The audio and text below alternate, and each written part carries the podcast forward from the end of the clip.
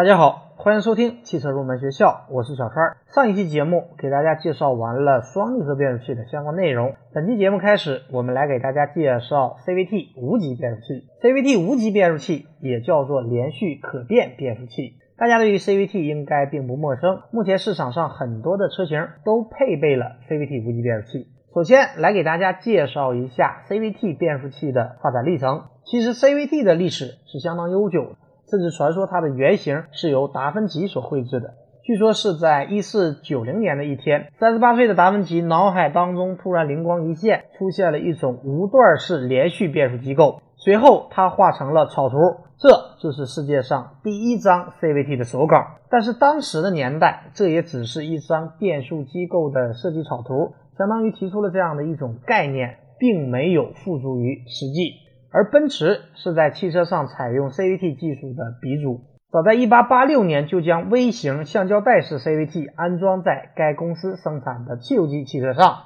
但是 CVT 真正意义的量产式应用是从1958年开始，荷兰 DAF 公司的一位博士研制成功了双微型橡胶带式 CVT，并且装备于 DAF 公司制造的轿车上。但是当时的橡胶带式 CVT 存在一系列的缺陷。比方说，它承受的扭矩有限，离合器工作不稳定，液压泵、传动带和夹紧机构的能量损失很大。因此呢，在当时并没有被汽车行业普遍接受。而随后，荷兰的 VDT 公司用金属带取代了之前的橡胶带，研制出了改进版的 CVT 变速器。这时，CVT 变速箱在全球引发了关注，很多厂家也开始试验并推出相关的车型。一九九五年，德国汽车零部件巨头博世收购了 DAF 公司的 CVT 变速器压力钢带的专利，并且致力于这一核心技术的研究。直到今天，博世的钢带已经成为了全球绝大部分 CVT 变速箱的选择，可以说在 CVT 的市场占据了绝对的份额。日系 CVT 压力钢带大多来自于博世。其实很多品牌的车企都曾经采用过 CVT 无级变速器，只不过目前 CVT 是在日本全面开花。目前 CVT 变速器最大的市场在日本，比方说日产、丰田、本田、三菱、斯巴鲁等等都在采用 CVT 变速器。奥迪在两千年以后，针对前驱版的车型提供了 CVT 变速箱，叫做 Multitronic 变速器。这是由奥迪公司和德国 LUK 合作开发的产品。奥迪也是首家推出能够应用于功率二百和扭矩三百牛米的 V 六二点八升发动机系统的 CVT 变速箱汽车制造商。不过，奥迪目前已经退出了 CVT 的阵营，以双离合变速器进行取代。奔驰。曾经在 A 级以及 B 级提供过 CVT 变速器，但后来随着涡轮增压发动机的普及，奔驰也告别了 CVT 的阵列，转而投向了双离合变速器以及如今的 9AT 变速器的应用。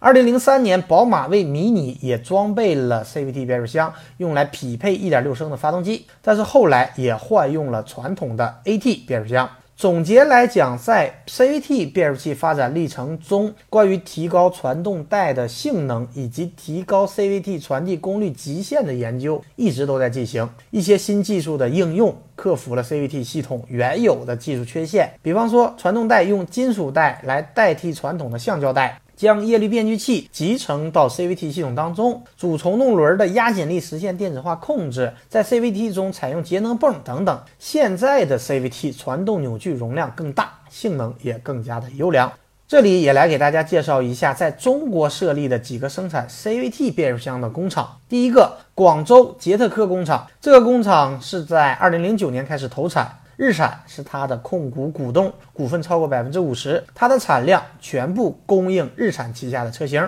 第二个是本田佛山变速器工厂，这个工厂在二零一二年开工建设，在二零一三年投产进行使用，是目前本田公司全球设立的最大的变速箱公司，具有年产二十万台的生产能力，全部供应本田旗下的品牌。第三个是丰田常熟工厂，这个工厂在二零一四年八月投产，产能为二十四万台，生产能力全部应用于丰田旗下的品牌，也是丰田首个海外 CVT 工厂。第四个来给大家介绍一下南京邦奇公司，是比利时邦奇在南京设立的独资工厂，目标是面向国内的自主品牌。二零一三年产量约为十万台左右，进入中国市场比较早，在中国也具有一定的客户，比方说比亚迪、吉利、长城、东南、海马等等。说过了 CVT 无级变速器的发展历史，下面我们来说一下它的工作原理。虽然 CVT 的构造形式和手动变速器、双离合变速器以及手自一体变速器大相径庭，但是本质的变速原理其实是一样的。比方说手动变速器和双离合变速器，每个档位都有一对相应的齿轮作用。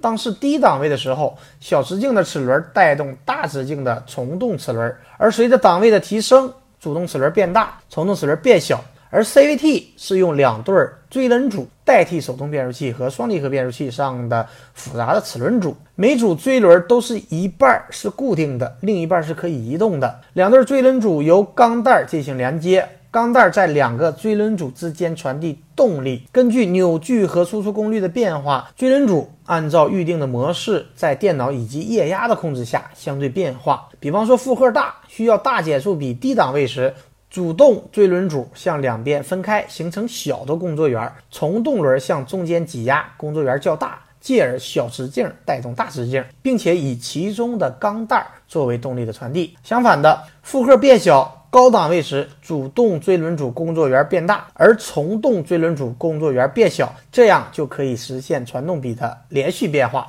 这也就是无级变速的原理。说过了 CVT 无级变速器的工作原理，下面我们来说一下它的优缺点。目前很多车型都配备了 CVT 变速器，平顺的驾驶受到了大家的好评。但是凡事都是有两面性的，CVT 无畸形的驾驶感觉和品质也受到了大家的质疑。下面我们就来给大家分析一下 CVT 无级变速器的优缺点。先来说缺点。打滑是 CVT 变速器无法摆脱的问题，这个问题要归罪于它的结构设计。对于其他几个变速器而言，是通过齿轮和离合器来进行连接的。尽管离合器之间是以摩擦力结合的，但是由于它的结合非常牢固，可以将其视为刚性连接。而液力变矩器虽然会有转速差，但是液力变矩器也有增矩的效果。这个我们在之前的课程中也讲过液力变矩器增扭作用。但是在 CVT 无级变速器中，变速机构中锥轮和钢带的接触面积比较小，又是时刻变化的，这就和刚性连接相差很远。当然，这一种情况也可以通过一系列的技术来进行改善，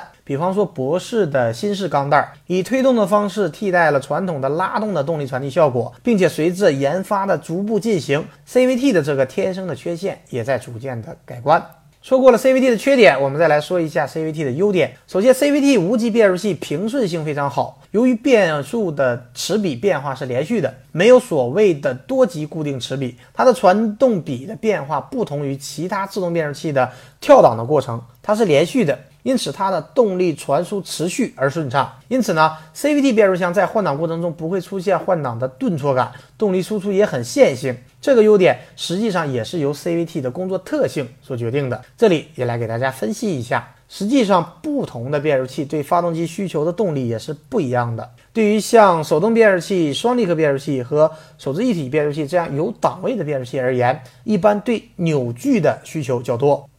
在提速的过程当中，由于换挡，发动机的转速也会跟着波动，并逐渐趋于高转速、高功率的范围。而扭矩所起的作用，就是让发动机更有力的由低功率达到高功率。举个具体的例子来说，有档位的汽车，车辆一档起步，然后踩油门加速，发动机转速上升。当上升到一定的转速，变速器升入二档，此时转速降低，继续加速行驶，发动机转速上升。当上升到一定的转速，再升入一档，发动机转速再次降低，而每次这样换挡的过程，我们都会感觉到轻微的顿挫感。但是对于 CVT 而言，在加速过程中，对扭矩的需求就不会那么明显。驾驶者完全可以通过控制油门踏板的位置来让发动机达到最大的功率转速。此时功率和扭矩的输出基本不变，变化的只是追轮组的变传动比，从而改变车速。所以它的工作是很平顺的，动力的输出也是很线性的。CVT 的第二个优点是燃油经济性好。尽管我们刚刚讲过